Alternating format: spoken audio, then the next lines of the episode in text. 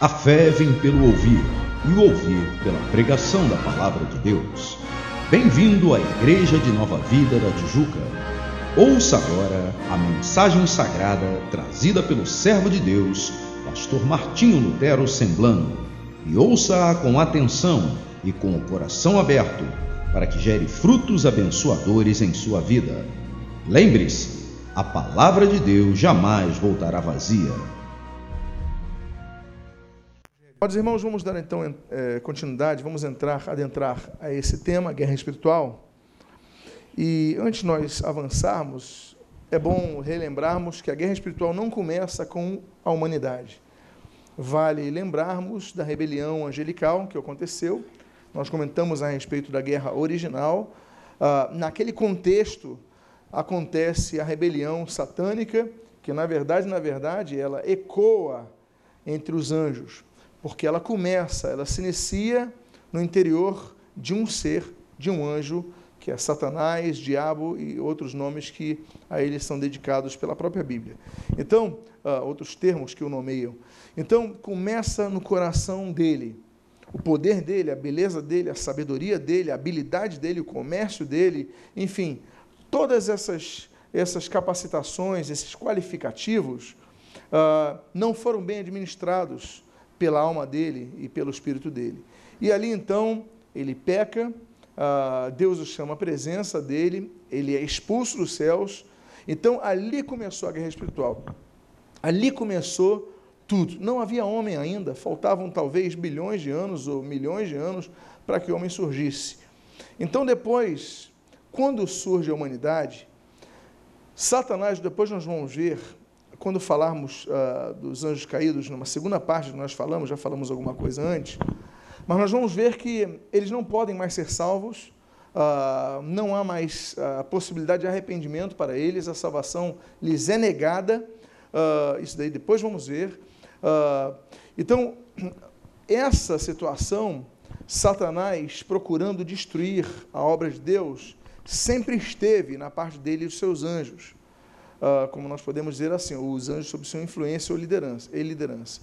Então, quando Deus cria o homem, a humanidade, e a Bíblia atribui inclusive o termo que é a coroa de sua criação, né, que coroa a criação de Deus, uh, Satanás desde cedo procura destruir a humanidade, como nós falamos um pouco uh, no dia, na noite anterior. Então, no primeiro slide nós vemos que há a queda do homem, mas, primeira profecia messiânica, a primeira profecia que aponta para um redentor da humanidade, ela já mostra que aquela inimizade, que em princípio, no princípio daquela guerra espiritual, ela se limitava no mundo espiritual, os seres espirituais, ou seja, entre Satanás e seus anjos contra Deus e seus anjos, ela passa também a objetivar a criação de Deus, o que Deus cria. Nós percebemos depois, nós falamos já sobre isso, a terra original. Acontece um caos, Deus cria a terra habitável, cria a terra boa, cria a terra certa. No versículo 1, versículo 2, nós vemos a terra caótica, a terra inabitável, a terra toda em mar, ou seja, não era habitável como o texto de Provérbios fala, o texto de Jeremias fala, né? estava o Torru Borru, por exemplo, do hebraico. Então, nós percebemos, nós é, observamos uma distância muito grande de Gênesis 1 para Gênesis 1, 2. O que, que aconteceu para se tornar o caos? Já havia algo acontecendo ali. E a obra de Satanás, ela visa destruir tudo, destruir tudo, né? destruir uh, toda a obra de Deus, incluindo, por exemplo, nós podemos até citar a própria natureza divina que Deus cria aqui, destruir novamente a terra, não é verdade? Eu, quando eu penso, quando eu observo, por exemplo, esses movimentos pacifistas, né, o Greenpeace, por exemplo, ele vai ser fundado por, por dois jovens evangélicos, ali, eh, enfim, menonitas, né, da, os seguidores ali da Igreja dos Irmãos, e porque eles têm aquela consciência que o mundo é obra de Deus. Então, ah, é a preservação da obra de Deus. E, e nós vemos isso. Ah, ele quer destruir tudo. A obra de Deus como um todo, Agora, especificamente, aqueles seres a quem Deus atribui uh, uma, uma, nova criação, uma nova, enfim, e temos ali Adão e Eva. E nós vemos ali o texto de Gênesis capítulo 3, versículo 15, o que segue. Porém, inimizade entre a mulher e a tua descendência, e o seu descendente, entre ti e a mulher, entre a tua descendência e o seu descendente, e este te ferirá a cabeça, e tu lhe ferirás o calcanhar. Essa inimizade, ela vai continuar, já falei ano passando é sobre isso, nas várias perseguições que acontecem. Satanás não sabia de onde viria essa descendência. É, nós temos vários ataques, várias tentativas, uh, e ali nós temos então Abraão. Em Abraão se especifica que a descendência viria por aquele povo. Né? Jesus então viria por aquele povo dos descendentes de Abraão. Então ele começa a objetivar a destruição daquele povo. Então nós temos aí as matanças, seja no faraó no Egito, de crianças, ou de Herodes na época de Jesus, quase atingindo seu alvo. Né? Ali ele já sabendo de onde viria, ali ele já tendo conhecimento das escrituras, das profecias veterotestamentárias, das, das, das, localizações, enfim, dos contextos, é, todos que os irmãos conhecem sobre o natalício do nosso Salvador. Então ele procura destruir, mas não consegue. A igreja ela surge como terceiro povo, além dos judeus ou israelitas, melhor dizendo, e os não israelitas, que são chamados gentios, surge a igreja. E ele então milita para que a igreja perca, perca a sua, o seu objetivo, que é ser sal e luz nessa terra. A tal ponto que Jesus, séculos depois, ele quando vai ser levado pelo pelo Espírito de Deus ao deserto, nós temos aí então a, a, Trindade né, surgir, aparecendo mais uma vez, mas ali a Bíblia diz que ele é tentado em todas as coisas. Ali Satanás teve uma oportunidade direta de vencer. Vencer podia ser a vitória definitiva de Satanás, vencendo o Filho de Deus encarnado. Ele que encarnou com o objetivo de não apenas representarmos, então aí a gente fala assim de maneira muito resumida, mas como eu, como você, sofrer as mesmas tentações que nós sofremos, em todas as áreas.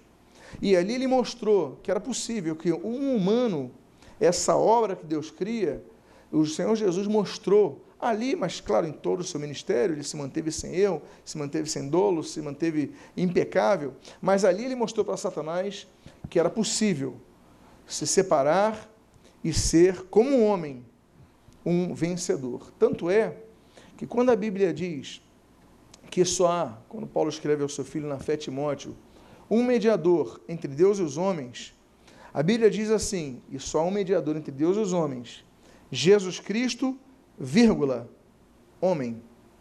Ele coloca o termo homem no final, por quê? Porque essa vírgulazinha, com a terminologia homem depois, ela é vital para que Jesus fosse o mediador. Por quê? Quem media é alguém que entende do assunto. Quem media é alguém que passou por aquela situação. Então é por isso que nós, quando oramos, nós só oramos a Deus em nome de Jesus. Por quê? Ele é o mediador entre Deus e os homens. Eu, se quero falar com Deus Pai, eu sou pecador, eu sou limitado, mas eu posso falar em nome de alguém que, como eu, me entende, passou o que eu passei, passou o que eu passo, as tentações que eu. Então eu falo, Senhor, em nome de Jesus, que pode me representar como advogado, que pode me representar diante de Ti, Ele passou por isso, eu oro a Ti. Então, por isso que nossas orações, elas sempre são iniciadas ou encerradas em o nome de Jesus. Em o nome de Jesus, o que? Homem. É? Deus e homem, mas nesse caso o homem como representante, como mediador. Os irmãos entenderam o que eu falei aqui? Aí Jesus, então, ele cita o seguinte: ele sai daquela tentação, e nós vemos ali, com isso deixou, o deixou o diabo. E eis que vieram anjos e o serviram. Aí no mesmo capítulo, versículos depois, diz assim: olha o discurso de Jesus, olha como começa. O povo que jazia em trevas, o povo que jazia em trevas viu grande luz. E aos que viviam na região e sombra da morte, resplandeceu-lhes a luz. Daí por diante, passou a Jesus a pregar e a dizer: Arrependei-vos, porque está próximo o reino dos céus. Então nós percebemos que após a tentação de Jesus, após Jesus ser tentado em todas as coisas e ter vencido Satanás nisso, ele começa a anunciar que o confronto teria que ser mais direto a luz teria que brilhar no meio das trevas. e isso aconteceria através do arrependimento de vidas. Então agora começa a colocar algo muito importante para a igreja: o seu papel.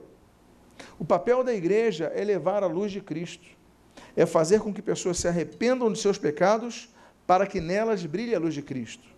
Porque só dessa forma, Jesus, no mesmo contexto da tentação, ele vai explicar, mas só dessa forma o reino de Deus chega, já que o mundo jaz do maligno, depois eu vou falar sobre isso.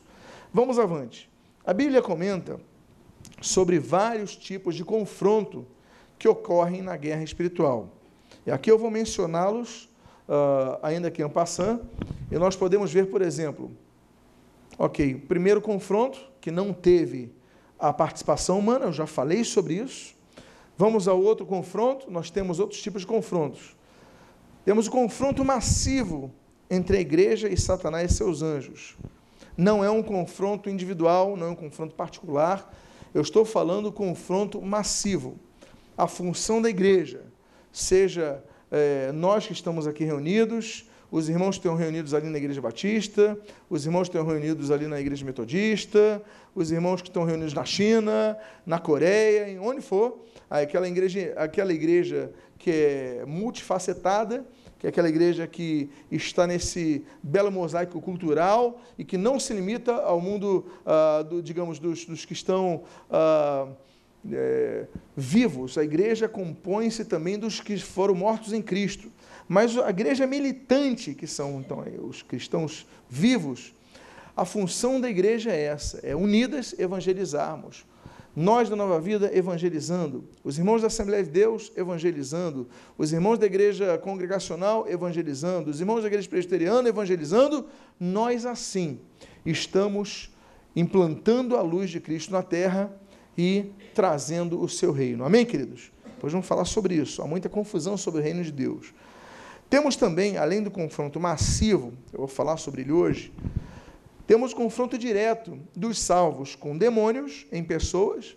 Nós vamos dedicar um capítulo a isso, né, a, a possessão e a opressão, só sobre esse confronto. Temos também o confronto direto entre os salvos contra os demônios em pessoas ah, seja através da cegueira espiritual, a indução, a influência. Então, é um outro tipo de uh, atuação dos demônios em vidas. Muitas vezes nós estamos, então, militando, guerreando contra demônios que estão possuindo pessoas. Agora, muitas vezes a pessoa não está possessa por um demônio, mas é influenciada por ela, é guiada por ela. É, aqueles que têm o Espírito de Deus são guiados pelo Espírito de Deus. Agora, e aqueles que não têm? Então, eles são guiados pela sua carne, são guiados pelo sistema, ou são guiados coordenado por Satanás ou pelo, pelos próprios demônios. Então, nossa guerra também é com eles. Confronto direto, por exemplo, entre os salvos e os demônios, vamos falar sobre isso em termos mais abrangentes. Confronto direto entre os salvos e os anjos contra os demônios. Esse, esse tipo, esse item 5 é interessante porque você vai ver que há lutas, e nós vamos abrir a Bíblia para mostrá-las, que homens e anjos vão trabalhar juntos contra anjos caídos. E nós vamos abrir as escrituras para ver essa luta conjunta, humanos e anjos contra demônios. Confronto direto entre os anjos contra os demônios. Há confrontos que, como no início do tempo, hoje acontecem no mundo espiritual sem a participação humana. Depois vamos falar sobre isso. Confronto direto entre os anjos e pessoas ou exércitos humanos. Nós vamos ver casos que os anjos de Deus chegam para militar contra pessoas, contra seres humanos, carne e osso, e trazer, inclusive, grande mortandade. Também vamos mostrar isso na Bíblia, né? Senaqueribe, por exemplo, etc. O exército dele. Vamos lá, vamos avante. Temos também o confronto direto entre o arcanjo Miguel e seus anjos contra Satanás e seus anjos, e o confronto direto entre Deus contra Satanás e os seus anjos, que isso daí já é uma temática mais escatológica. Ok. A igreja então surge com uma missão. E a missão evangelística nada mais é, nada mais é do que uma forma de confrontar massivamente o exército inimigo. O evangelismo, a evangelização é a forma de guerra massiva que existe. Vamos avante. O Senhor Jesus, ele diz assim, em Marcos capítulo 16, versículos 15 a 17, o seguinte: Ide por todo mundo e pregai o evangelho a toda criatura. Ele fala para toda criatura. Quem crer e for batizado será salvo. Quem, porém, não crer será condenado. Estes sinais hão de acompanhar aqueles que creem. E ali ele cita o primeiro deles: Em meu nome, o que, que ele diz? Expelirão demônios. Quando nós falamos de evangelismo, nós muitas vezes nos atentamos a só informar a nossa doutrina, a doutrina evangélica, a palavra de Deus, que é poderosa para transformar vidas, não estamos questionando, muito, muito pelo contrário. Agora, a evangelização, uma vez que é conflito espiritual, ele exige que a igreja tenha conhecimento do fato de que demônios estão envolvidos e nos cercando, e cercando e operando e oprimindo vidas e possuindo vidas. Então, inclui-se o expelimento de demônios ah, quanto à mensagem do Evangelho e evangelização. Nós percebemos então que o evangelismo é guerra espiritual. Quando você está evangelizando, coisas estão acontecendo. Quando tem uma pessoa entregando folheto, como a irmã estava ali na calçada quando eu cheguei, algo estava acontecendo ali, guerra estava acontecendo. Quando uma pessoa está chegando, ela recusa, muitas vezes não é a vontade dela, mas é alguém que está induzindo-a a, a, a recusar. Então, por isso, o evangelismo não pode ser um ato de panfletagem, porque ele tem que ter uma, tem que ter uma preparação no evangelismo. O evangelismo tem que haver uma preparação do evangelista, da pessoa que está evangelizando. Senão a gente vira panfleteiro. A gente pega um, um, um conjunto de papéis e sai distribuindo. Mas evangelizar, você pode usar o papel, você pode usar um panfleto. A questão não é essa. A questão é que você, como é uma guerra espiritual, você tem que se preparar. Se você se preparar antes de evangelizar, o resultado vai ser diferente. Você está entendendo o que eu digo? Então, evangelização é lidar com demônios, possuindo vidas ou ao redor de vidas, induzindo-as, enfim, redirecionando-as. Agora, quando se evangeliza, nós encontramos dois obstáculos.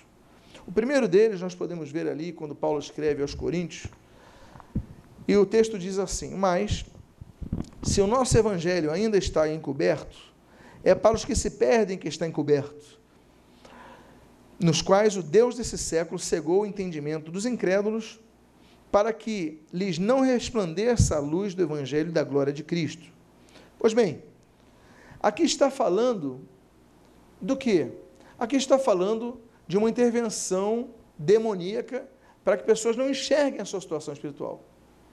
Diz o texto, o Deus desse século cegou o entendimento dos incrédulos. Cegar, ah, você cega a vista, não o entendimento, mas se entende o contexto. Ou seja, a pessoa não consegue enxergar o que está acontecendo na vida dela, no mundo espiritual. Ela não consegue perceber. Por que, que ela não consegue perceber? Porque elas estão espiritualmente cegas.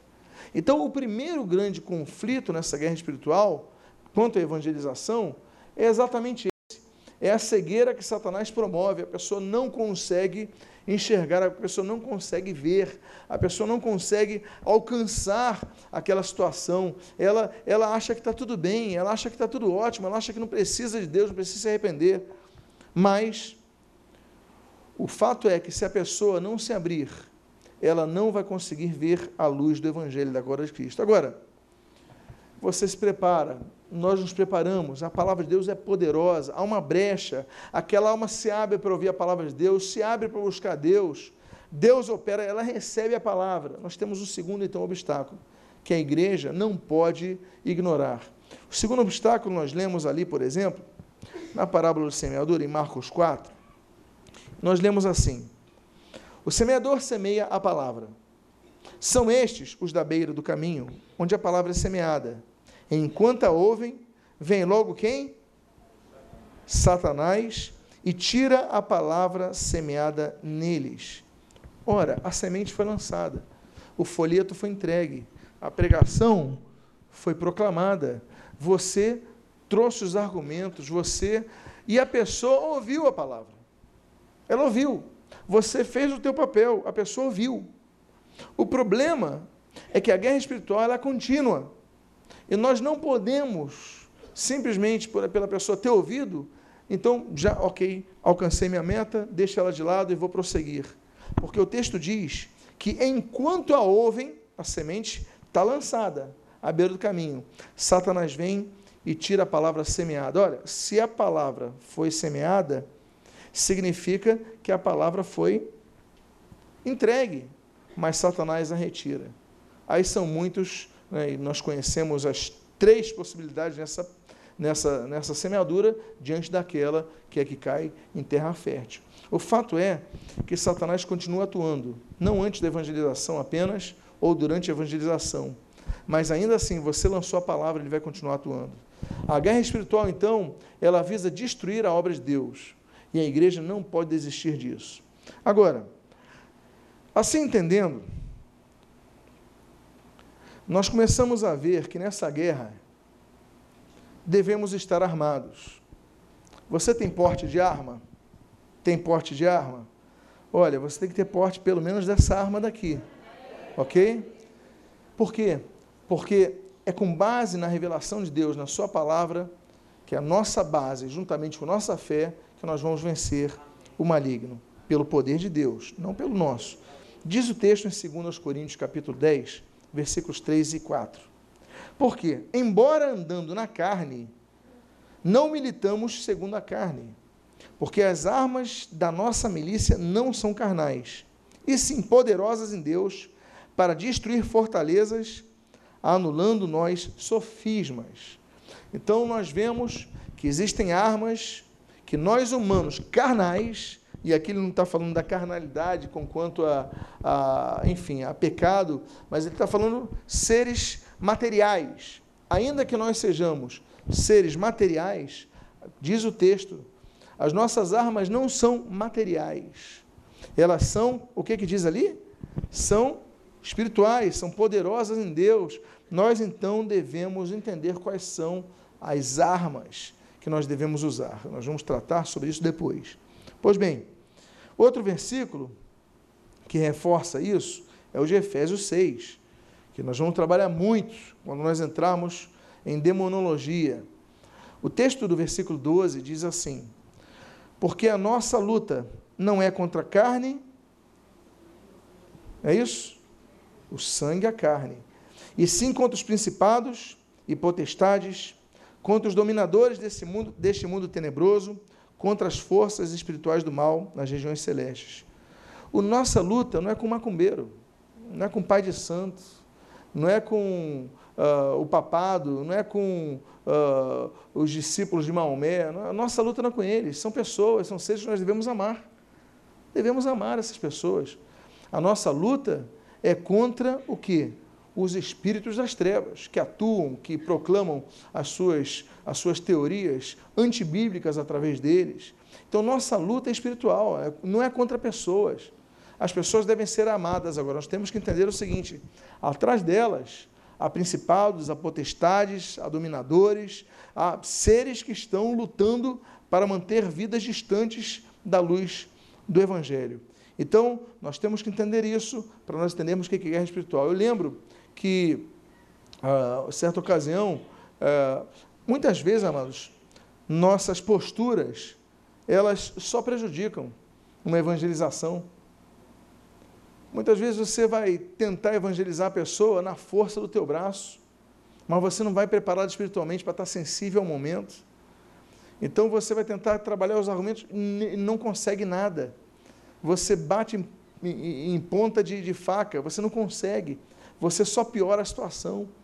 A luta é espiritual, e para nós entrarmos nessa luta espiritual, nós devemos estar preparados espiritualmente. Nós devemos orar, pedir direção a Deus, preparação de Deus. Vamos avante. Vamos falar então agora, falando, tendo falando então dessa, desse confronto massivo, vamos falar do exército dos anjos leais a Deus. Em primeiro lugar, vamos falar da terminologia o Senhor dos Exércitos.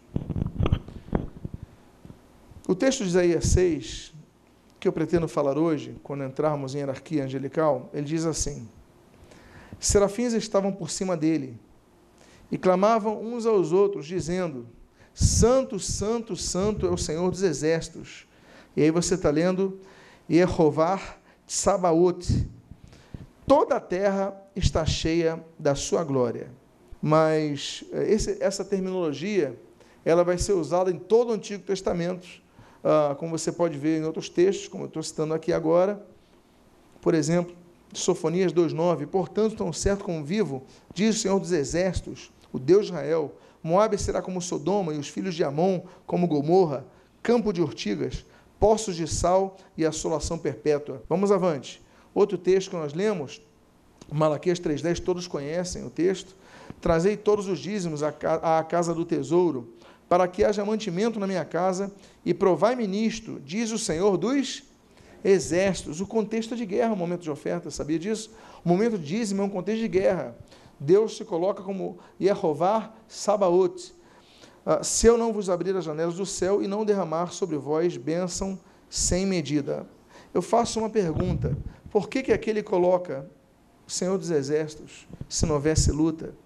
Ele coloca isso e ele fala de abrir janelas no céu. Nós temos que então entender a compreensão dos três céus, não vamos falar sobre isso, mas o segundo céu, né, que é o céu onde habitam os espíritos, onde, enfim, ocorrem os conflitos, vamos falar sobre isso hoje. Então, esse segundo céu está ocupado, há um bloqueio nesse céu. Nós vamos falar isso, por exemplo, quando falarmos de Daniel, por exemplo, daquela luta, que vamos ter os principados atuantes ali, naquela luta, a, a oração de Daniel demora 21 dias para ser respondida. Nós conhecemos esse, vamos trabalhar sobre ele, mas olha só, Deus então se coloca como aquele que guerreia, ele fala: olha, me provem, diz o Senhor dos Exércitos, se eu não abrir janela no céu. Que céu ele está falando? Ou seja, um céu que está bloqueado. Assim como a Daniel foram bloqueadas as respostas de oração por 21 dias, é, há bloqueios que impedem que você seja abençoado, tenha uma resposta de oração, conforme o texto diz. Então ele se coloca como Yehover ou Yehovar Sabaoth, para abrir as janelas do céu e ali sim uh, derramar as bênçãos sem medidas, que podem estar retidas. Ok, gente? Isso daí a gente vai começando a compreender agora os textos que a gente fala dominicalmente em muitas igrejas. Vamos avante. Tiago 5,4, aí nós já vamos para o mundo grego, né, para o Novo Testamento em grego. É, Tiago capítulo 4, 5, perdão, versículo 4, nós lemos assim: Eis que o salário dos trabalhadores que ceifaram os vossos campos e que por vós foi retido com fraude está clamando. E os clamores dos ceifeiros penetraram até os ouvi aos ouvidos do Senhor dos exércitos. Então Deus é aquele que guerreia por nós. Nós vamos ver isso. Depois nós vamos falar de Josafá, etc, etc, etc. Mas o interessante é que colocamos aqui o termo no grego, que é kirio, kirio sabaoth. É, então ele usa é, um neologismo que o grego importa do hebraico e mantém ali no Novo Testamento. Pois bem, pode avançar. Falando então disso, essa terminologia de Deus como o Senhor dos Exércitos, ela é tão comum na Bíblia que ela aparece nada mais nada menos que 249 vezes. Ou seja, Jeová Sabaote, né, o Senhor dos Exércitos, aparece várias vezes na Bíblia, demonstrando então a característica de Deus e demonstrando também que a nossa realidade espiritual, o mundo que nos rodeia, que é um mundo que jaz no maligno, que está sob influência direta do maligno, é um mundo de guerra. Senão nós teríamos mais a expressão Deus e amor do que o Deus da guerra, que é o que nós podemos perceber, por exemplo, quando nós lotamos o que segue. Que Sabaote vem da terminologia do verbo tsabar, fazer guerra, da terminologia do termo tsabar, guerra. Então, quando a Bíblia, e a Bíblia chama mais vezes Deus dos exércitos, Senhor dos exércitos, mas aqui uma tradução, né, assim, Deus da guerra, mais do que Deus de amor, ainda que ele seja amor. Von Clausewitz, uh, para quem estuda, gosta de estudar guerra, você é, não vai ler Sun Tzu apenas, mas Clausewitz ele fala e para obter a guerra é, é para obter a paz, perdão, é necessária a guerra. Né? As guerras são importantes para que defendam e definam paz, muitas vezes, ainda que ninguém queira a guerra. É? Deus não quer guerra, nós não queremos guerra, mas precisamos estar na guerra e guerrear, porque senão nós seremos uh, vitimados por essa guerra. Então, quando a Bíblia cita 249 vezes que Deus é o Deus da guerra, ainda que ele seja essencialmente amor, nós vemos que essa guerra é militada porque Deus se importa por nós. Deus podia nos abandonar, mas Ele milita por nós. Os seus anjos são ministradores a favor dos que vão herdar a salvação. Eles estão ministrando a favor de nós. E que ministração é essa? É apenas o consolo que nós citamos? É apenas. Não. É guerrear também por nós, como nós estamos começando a ver desse exército. Eu faço uma pergunta. Se Deus é o Deus da guerra, e aqui nessa terminologia aplicada, o Senhor dos Exércitos, é porque existem exércitos. Que exércitos são esses? Vamos avançar. Um exército de anjos. Nós fazemos parte desse exército, mas a luta não é apenas em terra, a luta acontece nesse segundo céu. Nós vamos falar já. Avança, por favor. O texto de Gênesis, ele diz assim, no versículo 1 do capítulo 2: Assim, pois, foram acabados os céus e a terra. Só isso que diz o texto? Quando Deus termina a criação do mundo, ele cita: foram acabados os céus, ou seja, que céus? É, o atmosférico, o, o do universo, intergaláctico, ou está falando também de todos os céus, é, o primeiro, o segundo, o terceiro, na sua totalidade. Agora, foram acabados os céus e a terra, mas ele não termina aí. Ele diz assim: e todo o seu o quê? Exército. Espera aí, então se ele cita os céus, a terra, os céus e todo o seu exército, nós já começamos a compreender que no final do sexto dia, o homem, a mulher, já tinham sido criados, no final dele, Deus finaliza também a criação de anjos, aos quais Deus denomina como seu exército. Nós já vemos então que um dos objetivos dos ângelos, os mensageiros de Deus, são também o que? O de guerrearem nessa guerra espiritual. Por isso que o termo cita exército. O final da criação não termina com Adão e Eva. Olha que coisa interessante. Termina com Adão e Eva, eles coroam a criação, sim, mas a última menção vai ser o exército de Deus. Então você vê que a criação dos anjos, nós citamos nesses últimos dias, que os anjos vão começar a ser criados há bilhões de anos, a Terra, aí tendo o universo 15 bilhões de anos, a Terra 4 bilhões e meio de anos, tudo arredondado. Ah, ah, o firma, já havia, os anjos estavam sendo criados, já, já existiam os anjos há mais de 4 bilhões e meio de anos. E eles só vão ser finalizados bilhões de anos depois. Ou seja, a criação foi contínua. Tanto é que o sétimo dia, que Deus santifica, Deus não descansa ele não dormita o guarda de Israel, ele não, não tira cochilo, ele não fecha os olhos. Jesus fala: meu pai trabalha até agora, ele está trabalhando. Deus não descansa. Agora, que descanso é esse? O termo mesmo diz aqui, olha, porque nele, o sétimo dia, a sétima era, nele descansou o quê? O que, que diz a Bíblia? De toda obra que, como Criador, ele fizera. Ou seja, o descanso de Deus é o descanso de criar, de, de, de, da obra criativa de Deus. Ok, gente? O sétimo dia, a sétima era, ou seja, o sabat, ele foi término da criação. Mas então a criação, ela se finaliza com a montagem de um exército. Você vê então que desde o início da humanidade, nós não vemos apenas Satanás querendo destruir o projeto de Deus e conseguindo, não fisicamente, ainda que o tentar através de Caim sobre Abel, mas destruiu o projeto de Deus do homem não pecar, mas Deus deu livre arbítrio. A culpa não foi de Deus, a culpa foi do homem, a culpa foi da humanidade. E nós sofremos essa consequência até hoje. Mas nós vemos que se na terra acontecia isso, nos céus Deus estava criando um exército. Vamos avante.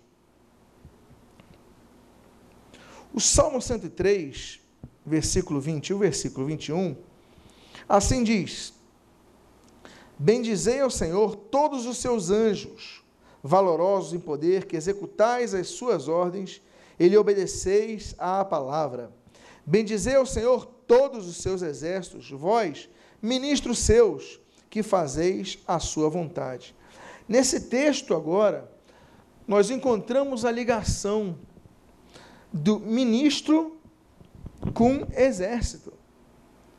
Porque nós pensamos que ministrar, nós apenas trabalhamos na igreja, costuma apenas trabalhar ministração com base nos termos gregos.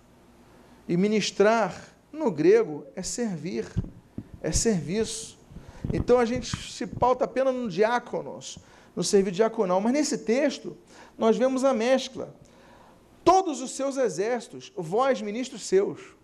Ou seja, ministrar para Deus também é guerrear. E assim como nós devemos ministrar uns aos outros, ou seja, servir uns aos outros, nós devemos também lutar nessa guerra. Assim como os anjos, nós devemos cumprir a vontade de Deus aqui na terra, não apenas servindo no termo diaconal da palavra, mas estando atentos para, como os anjos, sermos parte desse exército. Olha, os anjos são considerados como exército. Agora, guerrear, pastor, então tu mencionastes o fato de os anjos serem ministros e ao mesmo tempo exército. Então, isso, por estarem guerreando, eles deixam de adorar. Nós percebemos, por exemplo, em Neemias capítulo 9, versículo 6, o texto que assim diz: Só tu és Senhor, tu fizeste o céu, o céu dos céus, opa, e todo o seu exército. E o exército dos céus te adora. Olha que coisa interessante. Já está mencionando mais céus aí. Não é isso? Ó. O exército dos céus te adora. Então, nós temos mais de um céu aqui. O texto anterior, nesse mesmo texto, ali em cima, tu fizeste o céu e o céu, o céu dos céus. Ou seja, há um céu dentre céus. Que céus é esse? Já vamos entrar nesse assunto. Mas o fato é que, ainda que eles sejam aguerridos, que ainda que eles estejam em batalhas, eles não perdem a sua essência, adoradores a Deus. Deus procura na terra, amados irmãos. Sabe quem Deus está procurando na terra? A Bíblia diz em João capítulo 4: Deus procura verdadeiros adoradores que o adorem em espírito e em verdade. Então, o coração, nosso coração, ainda que estejamos guerreando, militando em guerra, deve ser um coração que não deixa de adorar a Deus. Porque o problema de Satanás foi esse. Ele era muito capaz. Ele fazia as coisas com grande habilidade. A Bíblia fala sobre isso. Né? Ele tinha inteligência e tal, mas ele chegou um momento que ele deixou de adorar e deixou de compreender que ele era digno de adoração. Quando nós deixamos de adorar o Criador, de nos colocar nessa posição submissa, a gente começa a achar que é além do que a gente é, servos de Deus, ok? Ministros do Senhor, servos à disposição do Senhor. Pois bem, agora, nós vemos nesse texto de Lucas, que coisa interessante. O texto diz assim: E subitamente apareceu com um anjo uma multidão da milícia, e ali está Estratias, milícia celestial, louvando a Deus e dizendo: Glória a Deus nas maiores alturas. E o que, que eles falam? Paz na terra entre os homens, a quem Ele quer bem. Olha que coisa interessante. Eles vieram proclamar a paz, mas o texto utiliza uma terminologia para soldados, para aqueles que estão em guerra, que é a milícia celestial. Quem é miliciano? A milícia, originalmente, não estou falando as milícias do Rio de Janeiro, perderam o propósito, mas estou falando, a milícia é um exército, é, é, é, são forças, ah, digamos assim, que auxiliam o exército, a, a milícia são muito positivas né, em períodos de confronto, né, então eles fazem ataques sem uma coisa, sem o sujeito ter servido o exército, está na patente, mas estão guerreando ali, os propósitos. A Bíblia chama esses anjos que anunciam a paz de milicianos. Então, por quê? Porque a paz que nós proclamamos, ela não, não anula a nossa tarefa de continuar guerreando. nós devemos proclamar a paz, mas nós devemos guerrear em todo momento. Por quê? Porque estamos no meio de uma guerra. Nem os anjos, no nascimento de Jesus, eles deixam de ser considerados stratias, ok? Vamos avante. O Senhor Jesus, por isso, ele cita Mateus 26, 53, diz assim: Acaso pensas que não posso rogar a meu Pai, e ele me mandaria, uh, neste momento, mais do que doze legiões de anjos? Jesus usa uma terminologia, uh, uma terminologia militar romana. A legião, a légio, né? As legiões, elas mudavam com o tempo. É, havia legiões de 6 mil, que era o propósito inicial. Uh, Tácito, ele vai falar que no período de Tibério Augusto, que vai reinar no período de Jesus, por isso eu vou citar então Tibério Augusto, as legiões já tinham 6.800 pessoas, mais ou menos. Eram 6.100 a pé e 700 e tantos, 763, 763 a cavalo. Então, as legiões variavam entre 6 e 7 mil. Mas nós estamos falando aqui, então, que Jesus pede, pediria 12. Ou seja, teremos mais de 81 mil anjos à disposição de Jesus, se Jesus pedisse, clamasse naquele momento. Ele falou: olha, não posso rogar ao Pai, ele mandaria nesse momento. Nesse momento, você vê a velocidade dos anjos. Mais de 12 legiões, estou falando então que era mais do que uh, e esse número de 81 que eu citei, 81,600, sei lá, eu citei para vocês. O fato é, meus amados irmãos, que Jesus utiliza a terminologia militar para os anjos. Afinal de contas, Jesus guerreia por nós. Vamos falar sobre isso já, ok? Vamos avante. Vamos falar então do segundo céu, que é a dimensão onde os anjos travam as batalhas. Paulo, ele vai se referir ao arrebatamento. Bom, sobre o primeiro céu, ok. O primeiro céu é o céu natural, é o céu que nós observamos, é o céu atmosférico. Nós observamos em natura, nós observamos por satélite, que é o universo, enfim. É um céu, é a obra de Deus, é a obra da criação, é o firmamento das suas mãos. Então, esse é o primeiro céu.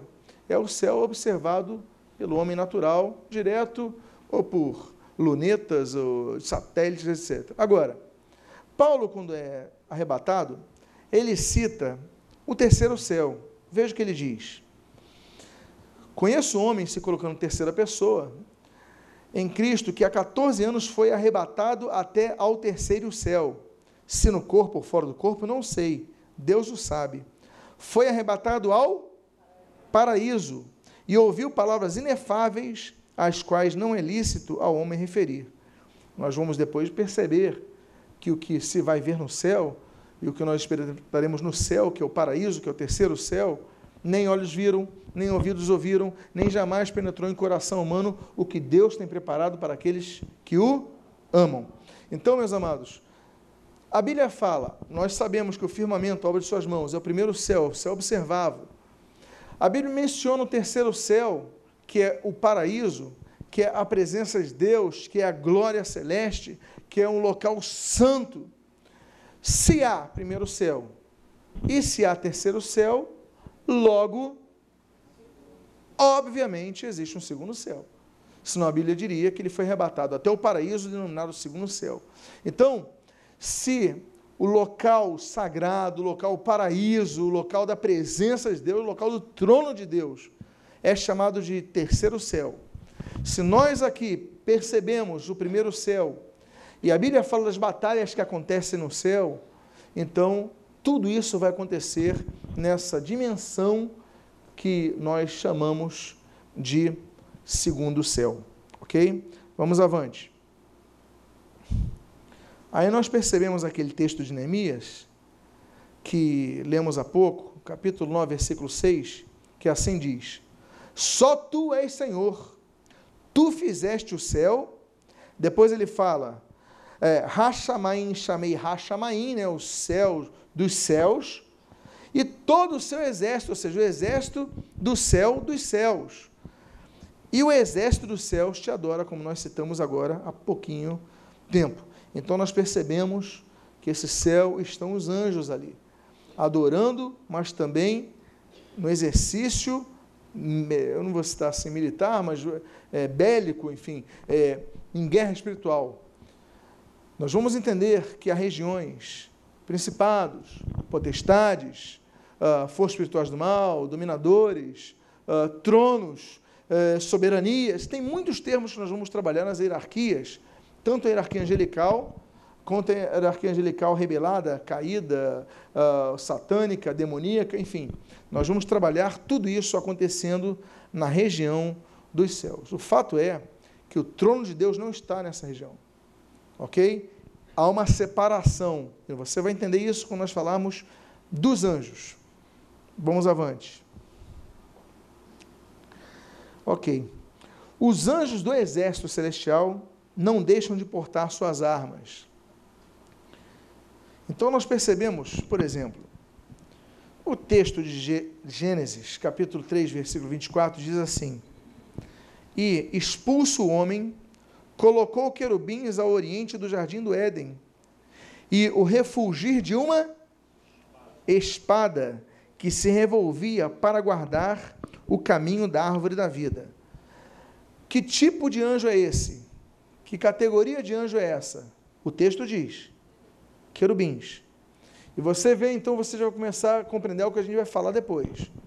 Eles estão armados, há uma espada revolvendo. Vamos ver adiante, por exemplo, durante a peregrinação de Canaã, de Israel, a Canaã, a terra prometida, nós temos aqueles embates, né, Moisés, período de Moisés, e nós temos aquele profeta mercenário, Balaão, que vai tentar profetizar contra Deus, vai tentar profetizar contra o povo de Deus, vai profetizar, vai tentar amaldiçoar o povo de Deus.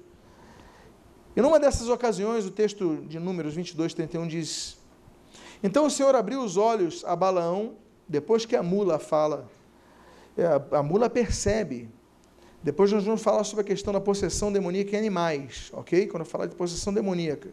Mas você tem que notar que nesse episódio, a mula observou a presença do anjo e ela travou, ela não quis ir por causa da presença do anjo. Mas Balaão não olhou. Tem algumas questões, depois nós vamos olhar, porque alguns conseguem olhar e outros não conseguem olhar, ou ver, observar a presença de anjos. Estou falando de um ser irracional, uma mula, ah, então ela percebeu e travou por causa disso. Mas depois, aí nós entramos nesse texto, versículo 31, assim, então o Senhor abriu os olhos a Balaão, olha aqui, e ele viu o anjo do Senhor que estava no caminho com a sua espada desembainhada na mão. Nota bene, ele só consegue ver os anjos quando Deus lhe abre os olhos expressão semelhante àquela que nós mencionamos em 2 Coríntios capítulo 4, que o Deus desse século cegou o entendimento para que aquele incrédulo não consiga perceber a luz do evangelho. O olho natural não consegue enxergar. A guerra espiritual, ela visa a abertura dos olhos espirituais. Nesse momento, o texto bíblico que você está lendo diz: é o Senhor quem abre os olhos a Balão. Quando ele abre os olhos, eu não digo olhos físicos, eu digo enxergar além do mundo físico, enxergar o metafísico. Ele, ele percebe, tem alguém aqui, e é o anjo do Senhor. E quando eu falo anjo do Senhor, eu começo então a apresentar uma categoria muito especial de anjo, muito definida de anjo. Ok? Eu vou falar depois. Quem é o anjo do Senhor? O fato é que, crendo que o anjo do Senhor é uma teofania pré-encarnada do Senhor Jesus, nós vemos que Jesus portava armas. Nós depois vamos ver Jesus com a espada saindo de sua boca, mencionado várias vezes no Apocalipse, lembra? Mencionando a palavra de Deus sair da sua boca, ah, vencendo pela palavra. Isso daí a gente vai falar lá em Apocalipse, incluindo já para os últimos capítulos também, além do, dos primeiros, mas nesse caso, a espada não está em sua boca, a espada está em sua mão. O evangelho não tinha sido lançado ainda, não tinha sido trazido ainda, Jesus não tinha encarnado ainda. Então, o anjo do Senhor, se nós crermos que é Jesus, ele tinha uma espada desembainhada, ou seja, fora da bainha, fora daquele porta-espadas, na sua mão diante de Balaão. Por isso que eu falo, Deus é o Senhor dos exércitos e Deus é amor. Jesus é amor, mas ele tem na sua bainha uma espada. Ok? Vamos começar a abrir então nosso entendimento sobre essas questões. Porque nós devemos estar armados. Eu não digo armas da carne, a nossa milícia, a nossa, as armas de nossa milícia não são carnais, são poderosas, são espirituais. Então nós devemos estar armados com aquela espada que depois do Evangelho vai ser compreendida e aí sim vai ser colocada na boca do Senhor Jesus uh, como a palavra de Deus, o verbo da vida, isso que nós devemos manusear muito bem. Amém, queridos? Vamos avante. Aí você percebe que os anjos, eles aparecem armados. Olha só. Estando Josué, capítulo 5, versículo 13, aqui está falando de Miguel. Não cita o nome dele, mas nós vamos entender porque quando falarmos de Miguel. Estando Josué ao pé de Jericó, levantou os olhos e olhou. E eis que se achava em pé diante dele um homem que trazia na mão o quê? Uma espada nua ok? Ou seja, não tinha nada, não tinha nada. As pessoas tinham a bainha, mas elas também colocavam fitas de couro para não se ferirem. Antes de uma batalha, eles afiavam as espadas. Então, eles colocavam uma proteção que só tiravam para ir na batalha. Chama espada nua, quer dizer, não tinha nada enrolado naquela espada, ela estava ali da forma como fosse já para enfrentar a batalha, entrar na batalha. Então, apareceu um homem diante dele, de pé, um homem que trazia na mão uma espada nua. Chegou-se Josué a ele, olha só a aparência desse anjo, como é a aparência humana. Né? Chegou-se Josué a ele e disse-lhe: És tu um dos nossos ou dos nossos adversários? Eu imagino, chega um homem com a espada, sem nenhuma proteção, ele fala: pode ser um adversário, ou pode ser alguém do meu exército que, enfim, está revoltado comigo por alguma coisa. Quem és tu? E aí respondeu ele: Não sou o príncipe do exército do Senhor.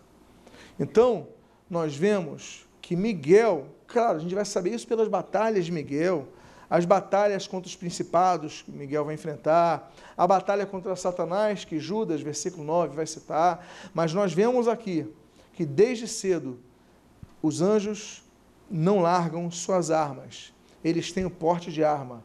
Faço aqui uma campanha para armamento dos crentes calibre 66, sempre. Tá bom, gente? Vamos lá.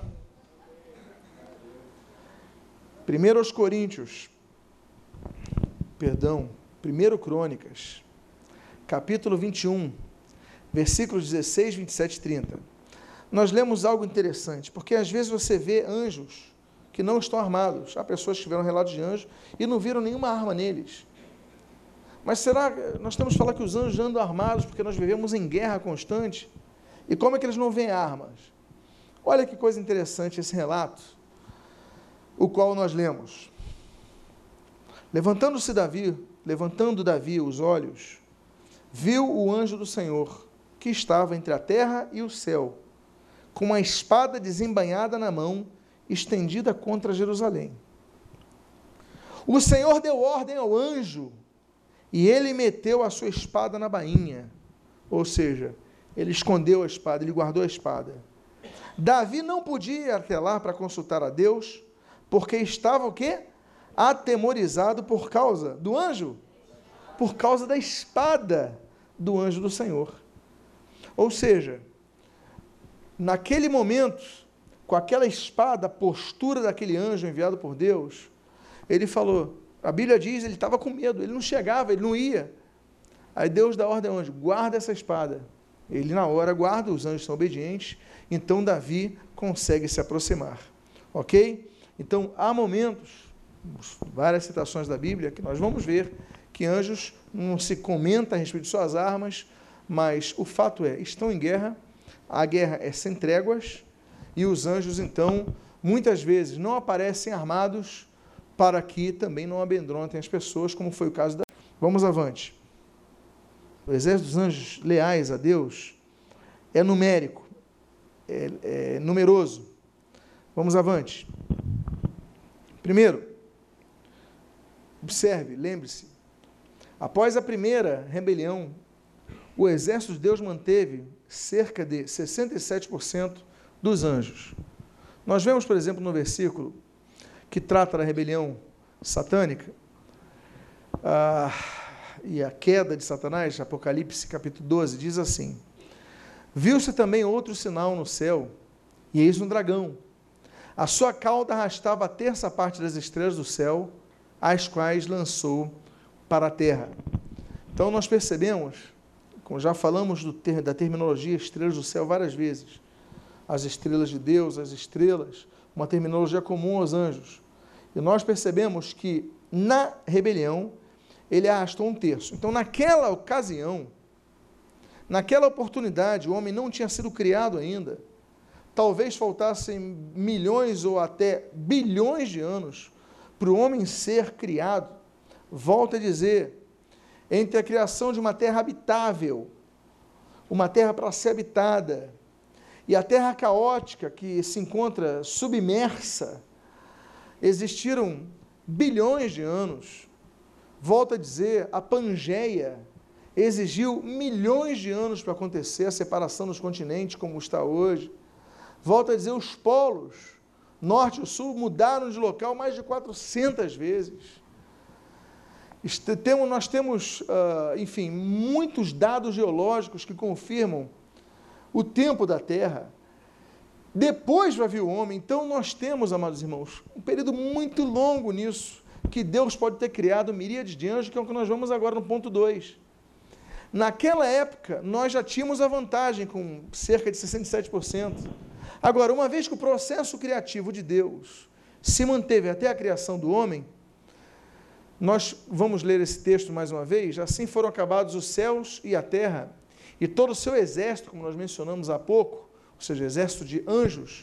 Abençoou Deus o sétimo dia, o santificou, porque nele descansou de toda a obra que, como Criador, fizera. Então, amados irmãos, esse exército, ele continua sendo feito até o término da criação da humanidade, no sexto período, na sexta era, no sexto dia da criação, no sexto yom da criação. Então, é provável que Deus, criando mais anjos, tenha, tenhamos nós uma vantagem ainda maior sobre os exércitos do inimigo, mais do que 67%, mais do que dois terços. Ok? Vamos avante. Agora, quantos anjos existem? Não temos como mensurar. Por exemplo, a Bíblia diz, e temos a pergunta, foi Bildade que fez essa pergunta, Jó 25, 30, é, versículo 3, diz assim: Acaso tem número os seus exércitos? É, porque é uma pergunta retórica, ela já traz uma resposta em si. Não tem número o exército de Deus. Não temos como contabilizar isso. Nós temos, por exemplo, o texto de Hebreus, onde o autor sagrado diz, ali no capítulo 12, versículos 22 e 23, o seguinte: mas tende chegado ao monte Sião e à cidade do Deus vivo, a Jerusalém celestial, e a incontáveis hostes de anjos, e a universal assembleia, a igreja dos primogênitos arrolados nos céus, e a Deus, os de todos, e aos espíritos dos justos aperfeiçoados. As hostes angelicais, elas são incontáveis, não há como contar. Diz a palavra de Deus em Romanos 10, 14: Como crerão se não há quem pregue? Se você foi abençoado com esta mensagem, seja um canal de bênção a outras vidas, presenteando-as com este e outros CDs do pastor Martinho Lutero Semblando. Visite-nos à Igreja de Nova Vida da Tijuca, Rua Conde de Bonfim, 604, sua família na Tijuca.